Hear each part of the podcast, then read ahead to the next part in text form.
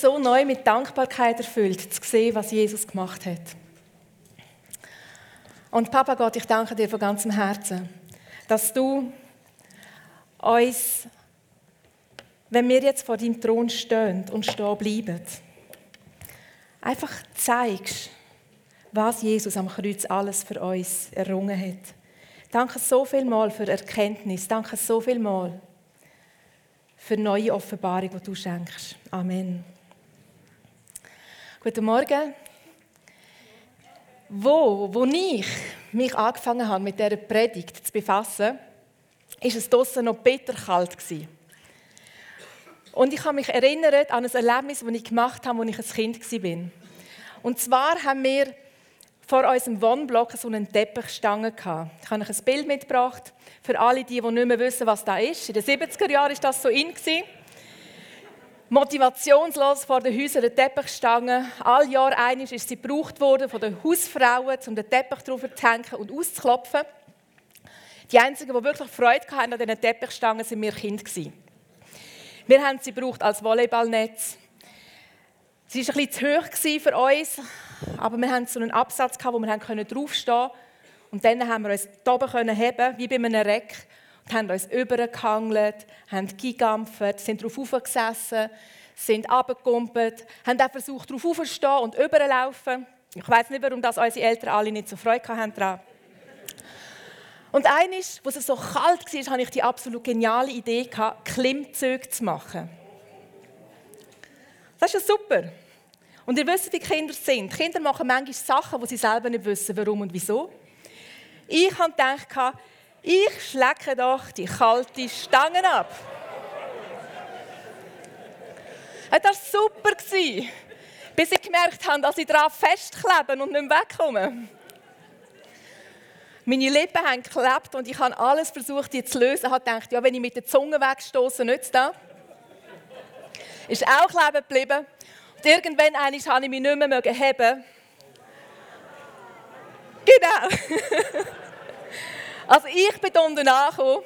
Ein Teil von mir ist kleben geblieben. Und es hat blühtet. Und ich musste echt merken, es ist schmerzhaft. Ich muss einen Preis zahlen, wenn ich loslösen von dieser Stange. Und das ist mir in den Sinn gekommen, als ich darüber nachgedacht habe, wie viel das Jesus gezahlt hat für mich zu trennen von der Sünde. So viel mehr. Der Preis war so viel höher, gewesen, als ich hier an dieser Stange gezahlt habe. Wir werden uns die nächsten sieben Wochen mit dem Wunder vom Kreuz befassen. Mit all dem, mit all diesen verschiedenen Aspekten, die Jesus für uns errungen hat. Und Jesus ist nicht nur drei Stunden am Kreuz gehangen, nur in Anführungs- und Schlusszeichen. Sein Leidensweg ist fast einen ganzen Tag gegangen. Und wir werden uns mit diesen plus minus 18 Stunden befassen, wo er gelitten hat, wo er immer wieder Blut vergossen hat für uns. Im Johannes 1, 27, glaube ich, steht, dass Johannes der Täufer über Jesus gesagt hat, er ist das Lamm, wo die Sünde von der ganzen Welt getragen hat. Ist etwas, was im Alten Testament vorhergesagt worden ist. Immer am Versöhnungstag ist der hohe Priester mit dem Blut vom Lamm bis ins Allerheiligste hineingegangen. Das hätte er nur einmal im Jahr machen. Und er hat das Blut siebenmal hat er den Boden besprengt und den Altar, die Bundeslade, besprengt. Zur Reinigung, zur Vergebung der Sünde. Und Jesus hat das ein für alle Mal gemacht für uns. So, was hat die Errettung denn alles wirklich beinhaltet? Ich hatte Freude, als ich gehört habe, dass wir über das Thema predigen, weil für mich das letzte Jahr ein Jahr war, wo ich wie ganz neu hingeschaut habe und immer wieder den Schrei in meinem Herz hatte, Herr, rett du mich. Ich habe gemerkt, dass es nicht lange, dass ich mich vor, 30, vor gut 30 Jahren mal entschieden habe, Jesus nachzufolgen und die Vergebung von meinen Sünden anzunehmen. Ich habe gemerkt, dass die Errettung in meinem Alltag muss angewendet werden. Dass ich da brauche, immer wieder und wieder. In großen und in kleineren Situationen. Wie wenn, wenn ich vor einem Stück Schocke stand und sie will essen und gar nicht will essen ist manchmal so der Schrei in meinem Herz gewesen, Herr, rett mich! Aber auch dann, wenn ich Sachen gemacht habe, die ich eigentlich nicht wollte und ein schlechtes Gewissen hatte. Dann, wenn ich versagt habe. Dann, wenn ich Menschen gesehen habe, die ich liebe, die schlechte Entscheidungen getroffen haben. Und ich habe gemerkt, wir brauchen eine Rettung. Es ist so nicht theoretisch, es ist so etwas, was aktuell ist. Und die Bibel redet in drei Zeitformen von der Errettung. Sie schaut zurück in die Vergangenheit und sagt, hey, früher sind wir unter dieser Macht der Sünde gewesen. Er sind versklavt. Aber Jesus ist gekommen und er ist gestorben. Er hat die ganze Strafe für die Sünde auf sich genommen. Und die Gnade ist wirksam geworden. Und wir können frei sein. Und dann redet die Bibel zweitens davon, dass in der Gegenwart die Macht der Sünde gebrochen ist. Die Sünde ist noch aktiv in dieser Welt, aber ihre Macht ist gebrochen. Wir haben wenn wir in Jesus sind, durch den Geist, die Möglichkeit zu überwinden und frei zu sein von der Macht der Sünde und von ihren Konsequenzen. Und dann redet die Bibel drittens von der Zukunft und sagt, hey, wenn Jesus zurückkommt, dann ist die Gegenwart von der Sünde weg. Und das ist der Moment, wo ich mich jetzt so freue. Jesus hat den Himmel verlassen und ist auf die Welt gekommen, um unser Retter zu sein. Im Philippus 2 heißt es, dass er alles hinter sich gelassen hat und hat im Gehorsam gegenüber von Gott sogar den Tod auf sich genommen. Er ist am Kreuz gestorben wie ein Verbrecher für uns. So Jesus ist angekündigt worden.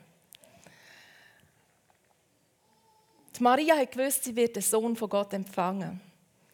Auch der Josef hat das gehört. Und beide haben es gebraucht, dass ein Engel gekommen ist und ihnen gesagt hat, wer der Jesus wird sein. Und der Engel hat das gemacht, indem er ihnen gesagt hat, wie der Name wird sein von dem Kind. Das Kind wird Jesus heißen. Steht in Matthäus 1,12. Will er unsere Sünden wird wegnehmen. Jesus oder Jeshua oder Josua ist alles der gleiche Name und heißt eigentlich Jahwe ist Rettung oder Jahwe rettet. Und ich stelle mir so vor, jedes Mal, wenn die Maria oder der Josef Jesus gerufen haben, haben sie eigentlich ausgesprochen, Jahwe rettet mich. Jahwe ist gekommen und er rettet uns von unseren Sünden. Und es ist ganz egal, wie sie das gemacht haben. Wir als Eltern können unsere Kinder ganz verschieden rufen. Es ist immer der gleiche Name. Und die Maria und Josef sind, glaube ich, nicht anders gewesen. Manchmal haben sie gerufen, Jesus, Jesus, Jesus. Und es hat so viel geheißen wie, super, genial, was du machst, begeistert uns. Und zwischendrin werden sie gesagt haben, Jesus, so, was machst du jetzt schon wieder? Oder wo er verloren gegangen ist im Tempel, während sie gesagt haben, Jesus, Jesus. Und sie sind mit allen ihren Emotionen gekommen. Aber sie haben immer die gleichen Worte ausgesprochen. Ja, wir rettet. Und ich glaube, wenn wir vor Gott kommen, ist es so wichtig, dass wir mit unseren Emotionen kommen, die wir haben. Sei es, dass wir enttäuscht sind von Gott, sei es, dass wir verrückt sind auf ihn, sei es, dass wir uns freuen über ihn. Wir sollen mit all unserem Durcheinander, mit allem, was wir tragen, was auch nicht gut ist, vor ihn kommen. Im Wissen, dass er derjenige Gott ist, der näher zu uns gekommen ist, um uns zu retten aus unserem Schlamassel raus, wo wir drinnen stecken. Aus Situationen raus, wo wir uns nicht selber befreien können. Religiöse Bewegungen haben eigentlich immer zum Ziel, selber zu Gott zu kommen. Aber das Wort vom Evangelium ist eine andere. Das Wort vom Evangelium zeigt, dass Gott zu uns gekommen ist und uns rausnimmt aus diesen Situationen, wo wir uns selber nicht können, daraus rausnehmen wo wir eben Rettung brauchen.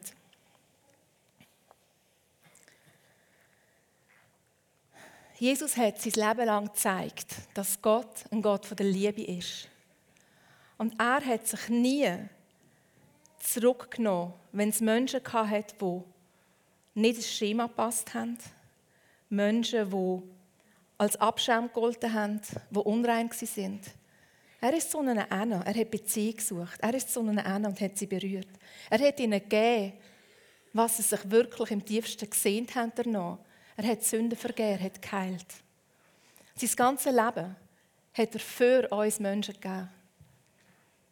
Bis zu dem Moment, wo er ans Kreuz gegangen ist.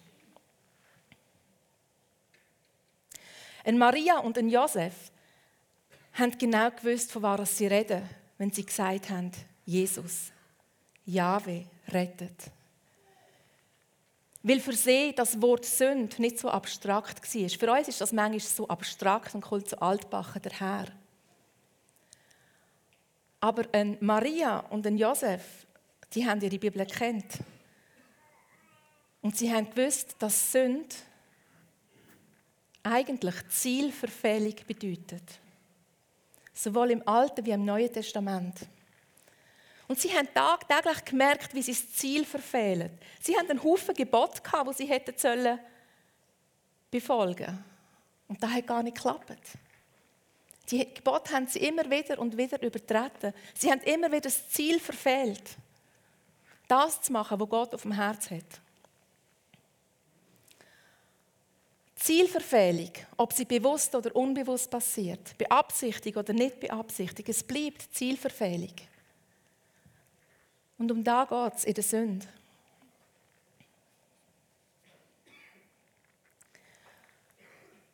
Es ist Zielverfehlung, wenn wir nicht wirklich mit Gott in der Gemeinschaft leben können.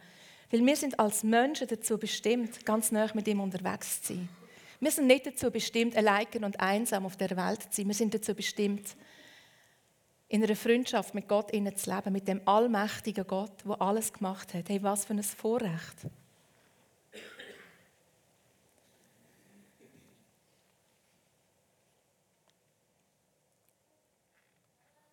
Zielverfehlung, wenn wir zu kurz kommen als Eltern. Wir versuchen alles richtig zu machen und so oft gelingt es uns nicht und das lenkt nicht. Zielverfehlung, wenn du aus Versehen mit dem Auto jemanden überfahrst und die Person stirbt. Zielverfehlung, wenn wir unseren Alltag als Christen nicht so gestalten, dass wir in dieser Abhängigkeit mit Gott unterwegs sind und trotzdem machen, was wir wollen. Zielverfehlung hat so viele verschiedene Gesichter. Und Jesus ist gekommen und hat gesagt, ich trenne dich davon. Ich nehme das weg von dir. Das soll dich nicht verunreinigen. Es soll nicht deine Beziehungen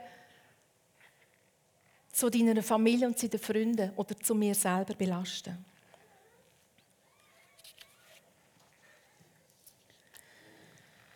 Jesus hat also sein Leben gelebt hat jedem gezeigt, wie großartig die Liebe vom Vater ist. Und hat am Tag, bevor er ans Kreuz gegangen ist, mit seinen Jüngern noch ein Abendmahl gefeiert. Und dann ist er gegangen zum Ölberg und hat gebetet. Das hat er immer gemacht. Der Ölberg ist so ein Hügel mit vielen Olivenbäumen wird Gethsemane genannt, was so viel wie Olivenpress heißt. Und hat dort Gemeinschaft gesucht mit dem Vater. Im Lukas 22 stehen die Verse, wo wir heute miteinander anschauen. Ab dem Vers 39. Dann verließ Jesus die Stadt und ging, wie er es gewohnt war, zum Ölberg. Und seine Jünger folgten ihm. Als er dort war, sagte er zu ihnen, Betet, dass ihr nicht in Versuchung geratet. Dann entfernte er sich von ihnen ungefähr einen Steinwurf weit, kniete nieder und betete, Vater, wenn du willst, nimm diesen Kelch von mir. Aber nicht mein, sondern dein Wille soll geschehen. Da erschien ihm ein Engel vom Himmel und stärkte ihn. Und er betete in seiner Angst noch inständiger, und sein Schweiß war wie Blut, das auf die Erde tropfte. Nach dem Gebet stand er auf, ging zu den Jüngern zurück und fand sie schlafend denn sie waren vor Kummer erschöpft. Da sagte er zu ihnen, wie könnt ihr schlafen? Steht auf und betet, damit ihr nicht in Versuchung geratet. So, Jesus ist gegangen an den Ort, wo er seine besten Zeiten mit Gott hatte. Er ist immer in dieser Gemeinschaft unterwegs und hat es geliebt, mit ihm ganz nah auszutauschen. Das andere Evangelium sagt, er hat drei von seinen Jüngern mitgenommen. Er hat nicht alleine sein in dieser Zeit. Und gleich ist er noch einmal auf Sichtweite weggegangen. Und die Jünger sind jedes Mal eingeschlafen. Und ich glaube, sie sind eingeschlafen, weil sie ihm gar nicht helfen können Jesus ist alleine durch diesen Prozess gegangen, weil niemand anders ihm das abnehmen konnte. Und er sagt so, Vater, wenn du möchtest, dann nimm den Kelch von mir. Jetzt erkennt das vielleicht. Umgangssprachlich sagen wir das manchmal auch. Ah, bin ich froh, ist der Kelch an mir vorbeigegangen. So im Sinne von, ah, bin ich froh, das schwierige Teil hat mich nicht getroffen. Ich konnte schleifen. Aber was für ein Kelch meint Jesus da? Wir haben das, was er sagt, abgeschwächt, angepasst für unseren Hausgebrauch. Aber Jesus redet hier von einem Kelch, wo im Alten Testament immer wieder genannt worden ist. Im Alten Testament redet Gott vom Kelch von seinem Zorn. Sein Zorn, gefüllt mit dem Zorn, gefüllt mit den Sünden der ganzen Welt, wo ausgossen wird über die Völker. Die Völker, die die Strafe tragen für die Sünde. Dann sagst du, ja, aber halt mal, wie soll das gehen? Jesus ist doch ein Gott von der Liebe. Unser Gott ist ein Gott für die Liebe. Wie kann er strafen? Aber Gott ist auch ein Gott von der Gerechtigkeit. Und wenn Gott sieht, was alles an Leid und Gewalt an der Welt passiert, was alles passiert, dann zerreißt ihm das Herz. Und er ist so traurig. Und er wird so zornig über die Sünde. Er muss das strafen. Er möchte das eliminieren. Und Jesus hat gewusst, er ist das Opfer. Er ist derjenige, wo die Sünde soll abüberkommen, wo der Zorn soll abüberkommen. Aber nicht nur die Sünde, sondern auch die Konsequenz davon, nämlich die Trennung von Gott. Jesus Christus, wo ein Mensch war, ohne Sünde, wo nie getrennt war von Gott, hat gewusst, dass genau das am Kreuz wird passieren. Dass der Kelch, der für die Völker bestimmt war, ihn wird treffen, damit es nicht die Völker trifft. Damit es nicht mich und nicht dich trifft. Und er hat so gerungen mit sich selber. Wenn es irgendwie gegangen wäre, hätte er gern verzichtet darauf. Aber seine Liebe zu uns ist so groß, dass er gesagt hat, nein, mache das nicht mein Wille passiert, sondern der Wille von Gott. Und ich glaube, das Erste, was Jesus für uns errungen hat, dass er sein Wille im Willen von Gott untergeordnet hat und uns so die Möglichkeit gegeben hat, unseren Willen, Gottes Willen zu unterordnen und in eine Freiheit hineinzukommen.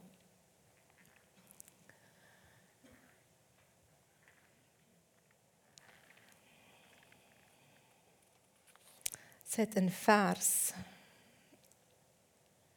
2. Korinther 5, 21. Da sagt der Paulus, dass Jesus, der ohne Sünde war, für uns zur Sünde gemacht worden ist. Damit wir in der Verbindung zu ihm gerecht können werden, wieder eine Beziehung können haben zu Gott. Wir müssen uns da vorstellen, Jesus, der keine Sünde kennt hat, der hat nie etwas falsch gemacht, der hat nie ein schlechtes Gewissen gehabt. Der hat nicht gewusst, wie es sich anfühlt, einen Fehler zu machen. Er hat nicht gewusst, wie das ist, wenn du jemanden verletzt. Plötzlich sind alle die Gefühle und all die Sünden über ihn gekommen. Und er hat angefangen empfinden, was wir Sünder so oft empfinden. Ein schlechtes Gewissen. Er hat Emotionen von Leute, die Täter sind, die vergewaltigen, die morden. Von Kindern, die andere mobben. Er hat Konsequenzen gespürt, Verletzungen gespürt. Und er hat angefangen zu spüren, wie das ist, wenn du verlassen bist von Gott. Er ist zur Sünde geworden für uns und hat an Gericht den Becher vom Zorn austrunken. Bis zum Letzten.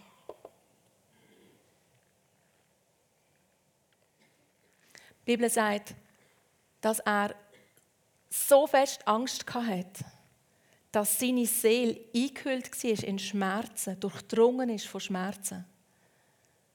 Hat er alles aufgenommen für uns. Und er hat auch gemacht, weil er sich gefreut hat auf das, was rauskommt. Hebräer 12, 2 sagt, dass er den Tod am Kreuz auf sich genommen hat, weil er auf die Freude schauen konnte, die hinten dran ist. Das Schönste, was mir passiert ist in meinem Leben, ist, als ich mich für Jesus entschieden habe, gefüllt zu werden mit dieser Freude, die einfach immens ist. Ehrlich, für mich schöner wäre jedes Heilungswunder, das ich erlebt habe. Wo sich mein Vater für Jesus entschieden hat und das Zimmer so gefüllt worden ist mit dem Frieden von Gott, das war für mich ein Wunder, grösser wie alles andere, was ich erlebt habe. Diese Freude zu sehen, jedes Einzelne hier innen zu sehen und zu wissen, für dich bin ich am, Kreuz gestorben, ist das, was Jesus durchgetragen hat.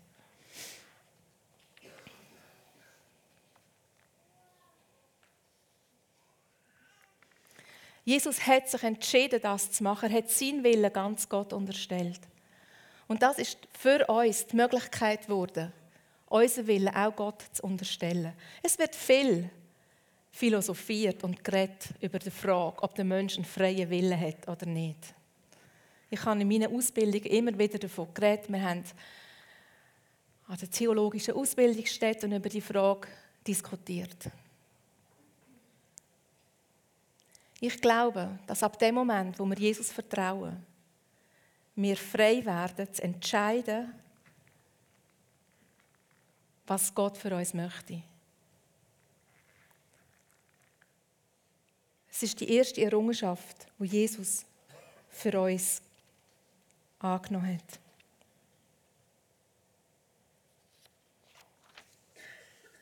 Er hat damit alle Rebellion gegen Gott überwunden und gegen die Absichten von Gott. Er hat unseren Willen erlöst und hat uns die Freiheit gegeben, zu entscheiden. In Philipper 2,13 heißt es, Gott ist es, wo in euch wirkt. Das Wellen und das Wirken. Keiner von uns könnte zu Gott finden, ohne dass uns der Heilige Geist zieht.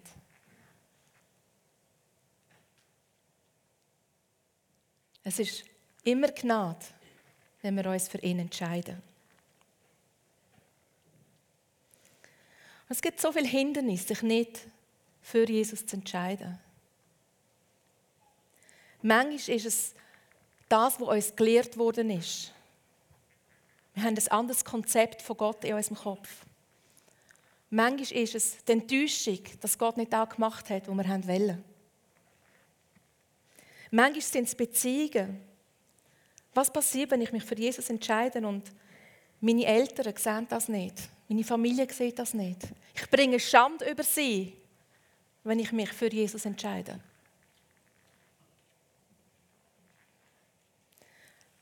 Manchmal braucht es so viel, einfach hinzustehen und zu sagen, ja, das, was ich bis jetzt geglaubt habe, ist nicht vollständig gewesen. Es braucht Ergänzung, es braucht Korrektur. Manchmal haben wir auch einfach das Gefühl, dass wir vielleicht das verraten, was wir bis jetzt geglaubt haben. Aber ich möchte euch eins sagen, es ist ganz egal, was der Hintergrund ist. Es ist egal, ob du in einer Freikirche aufgewachsen bist, mit dem ganzen super, mega tollen Wissen. Es wird Parts haben, wo du Gott noch nicht so erkennst, wie er wirklich ist. Und für da, das ist genau das Gleiche, ob du als Katholik oder Reformierter als Moslem oder als Buddhist aufgewachsen bist oder ob einfach die Wissenschaft deine Religion ist. Wir brauchen alle Korrektur in dem Sinne, wie Gott wirklich ist. Wir müssen ihn immer alle besser und näher kennenlernen, um zu verstehen, was es bedeutet, dass er der Gott von der Liebe ist, dass er der Gott vom Licht ist. Es gibt nur einen Gott. Und unser Bild von ihm soll klarer und klarer werden. Und er hat sich offenbart in Jesus Christus. Er ist auf die Welt gekommen, um uns zu suchen, dort, wo wir sind. Er ist auf die Welt gekommen, um am Kreuz zu sterben, um zu sagen, hey, die Strafe für deine Sünde habe ich auf mich genommen. Da bleibt nichts mehr übrig. Die Sünde ist vergeben, weil ich an deiner Stelle für deine Sünde gestorben bin. Ich habe deine Strafe auf mich genommen. Du kannst wieder in eine Beziehung treten mit Gott. Gott ist Licht. Und alles, was dunkel ist, kann nicht bestehen. Das, das vergeht. Darum können wir nicht bestehen, solange wir sündig sind vor Gott. Darum hat Jesus müssen kommen und die Strafe auf sich nehmen, damit wir vor seinen Thron treten können. Wir können wieder Gemeinschaft haben mit Gott. Wir können wieder hingehen und in dieser Gemeinschaft unser Leben leben. Alles, was uns betrifft, durchdringen lassen von ihm. Von seiner Herrlichkeit. Er hat Strafe auf sich genommen. Und er hat die Macht von der Sünde gebrochen, damit wir jetzt leben können und können den Sieg haben in ihm. Das ist mein Kelch vom Zorn. Und ihr seht, er ist umgedreht. Und der Hebräer, ich glaube, es ist der Hebräer, oder? Nein. 1. Korinther 10, 16. Redet von einem anderen Kelch. Redet vom Kelch vom Sagen. Wenn wir das Abendmahl feiern, dann feiern wir den Fakt, dass Jesus sein Blut vergossen hat für uns. Und dass wir durch das in einem Bund stehen können mit Gott. Das ist der Kelch vom Sagen. Und das ist der Kelch, der für jeden gültig ist, der an Jesus Christus glaubt. Wo darf eintreten in die Gemeinschaft, wo darf eintreten in den Reichtum, in die Fülle von all dem, was parat ist, von all diesen guten Absichten und Gedanken, von dem, was uns nichts mehr trennen kann von der Liebe von Gott. Darum jedes Mal, wenn wir Abendmahl feiern, auch wenn wir das heute nicht machen, geht heim und feiert Abendmahl. Feiert es am Dienstag in eurer Kleingruppe und erinnert euch daran. Wir dürfen vom Kelch, vom Sagen trinken.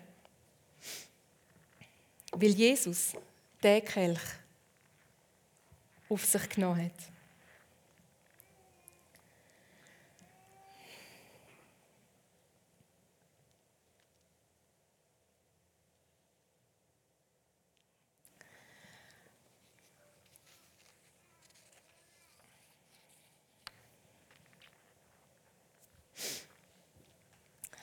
Als ich mich vor über 30 Jahren für Jesus entschieden habe, bin ich von jemandem immer wieder mal eingeladen worden, so an ein christliches Konzert zu gehen. Die Gruppe hat Continental Singers geheißen und die haben einfach von Jesus erzählt. Und ich war dort, ich bin katholisch aufgewachsen, habe Gott schon lange gesucht und meine Vorstellung von Gott war so, also wenn es Gott gibt, dann muss er mit mir reden Das war so meine Erwartung. Und bei diesen Leuten habe ich gemerkt, die haben eine Beziehung, die haben eine Freude, die, die haben etwas, was ich nicht habe. Und jedes Mal, wenn ich an diesem Konzert war, habe ich gesagt, ich will, da will ich auch. Und dann habe ich zur Nacht, wenn es meine Eltern nicht mitbekommen haben, habe ich Worship-Musik gelassen. Und dann dachte ich, genau da will ich, genau da will ich, genau da will ich. Und ich weiß nicht, wie oft, dass ich mich entschieden habe für Jesus. Und dann bin ich eingeladen worden, an einer Evangelisation teilzunehmen. Zur, hinter einem Pfister in einem Zelt. Und es ist so ein Aufruf gekommen. Wer möchte sein Leben Jesus anvertrauen? Hey, ich habe mit tausend und einem Tod gestorben. Aber irgendwann war meine Hand oben. Und dann glauben sie nicht. Dann haben sie noch wollen, dass ich nachher mit jemandem rede. Ich habe das nicht verstanden. Ich dachte, wieso muss jetzt das noch sein? Und, und ich meine, ich habe es dann einfach gemacht, weil es irgendwie einfach dazugehört hat. Und das war Christian mit dem ich das Gespräch hatte. Und er hat Sachen gesagt, ich habe keine Ahnung, von was er geredet hat. Ich meine, ich habe es einfach nicht gewusst. Ich bin ganz am Anfang gestanden, ich habe doch den Jesus noch nicht wirklich kennt. Aber an dem Tag, als ich heimgelaufen bin, ich bin, kennt ihr Kinder im Kindergarten, wenn sie so Hopser hüpfen, heimkommen, so. Ich meine, ich bin so heim geflogen. Freude in mir, die ist wie so überall rausgeplatzt und ich konnte nicht mehr zurückhalten. Und ich habe gemerkt, durch das, dass ich öffentlich gesagt habe, ich will dem Jesus nachfolgen, hat sich Gott zu mir gestellt. Und er hat mich gefüllt mit seinem Geist, mit seiner Freude. Es ist wie so durchgebrochen. Und das Leben war nachher nicht mehr gleich. Und ich möchte gerne Gelegenheit geben. Für alle, die sagen, wir möchten gerne öffentlich dazu stehen, dass wir die Vergebung von Jesus brauchen. Und wir möchten sie annehmen. Wir möchten gerne vom Kelch, vom Segen können trinken. Reinstehen in die Beziehung mit Gott. Ermöglicht, weil Jesus am Kreuz gestorben ist. Ermöglicht, weil er sein Willen Gott untergeordnet hat, damit wir das auch können.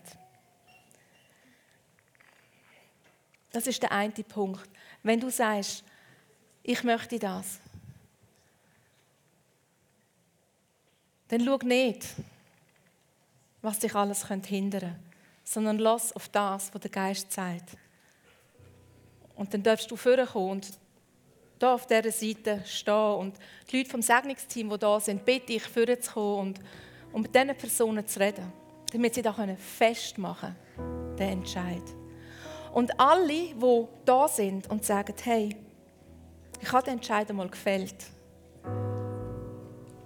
Aber ich merke, dass in meinem Leben die Sünde wieder mächtig geworden ist. Und es gibt Stellen in meinem Leben, wo ich nicht sagen kann, dass ich die Macht der Sünde überwunden habe. Und du brauchst einen Durchbruch in dem Innen. Weil das ist das, was Jesus für uns jetzt verheißen hat. Weil er jetzt will, dass wir dass wir die Rettung vom Kreuz jetzt anwenden in unserem Leben, dann darfst auch du vorkommen und einfach sagen, hey, ich brauche das. Ich möchte sehen, wie die Errettung sichtbar wird in meinem Leben. So. Ich fordere gerne Leute raus zwischen denen. Nicht nur euch, ich habe auch das Worship-Team herausgefordert mit einem neuen Song, den ich auf dem Herzen hatte. Ich habe ihn kennengelernt im Januar an der School of Awakening. Der heißt God My Deliverer. das war auch ich. Gott, mein Erretter. Und es hebt, er so fest, wer Jesus ist. God, my Deliverer. Jesus, mein Retter.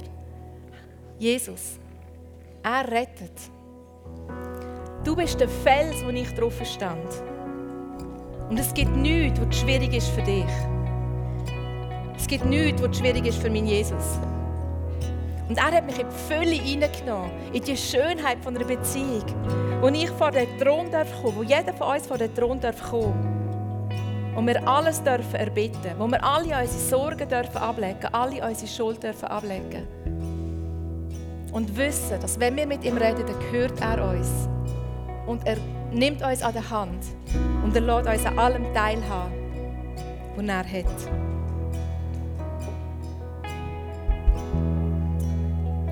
Vater, ich danke dir, dass du ein Gott vom Durchbruch bist.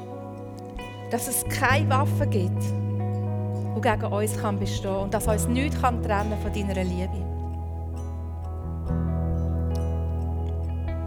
Wir erheben dich als unseren Erlöser. Und wir danken dir, dass du uns rettest. Dass du uns gerettet hast und dass du uns wirst retten. Weil du ein guter Gott bist. Amen. So, und wenn wir jetzt das Lied singen, dann bitte ich euch einfach vorzukommen. Die, die merken, dass sie das möchten, kommen führen.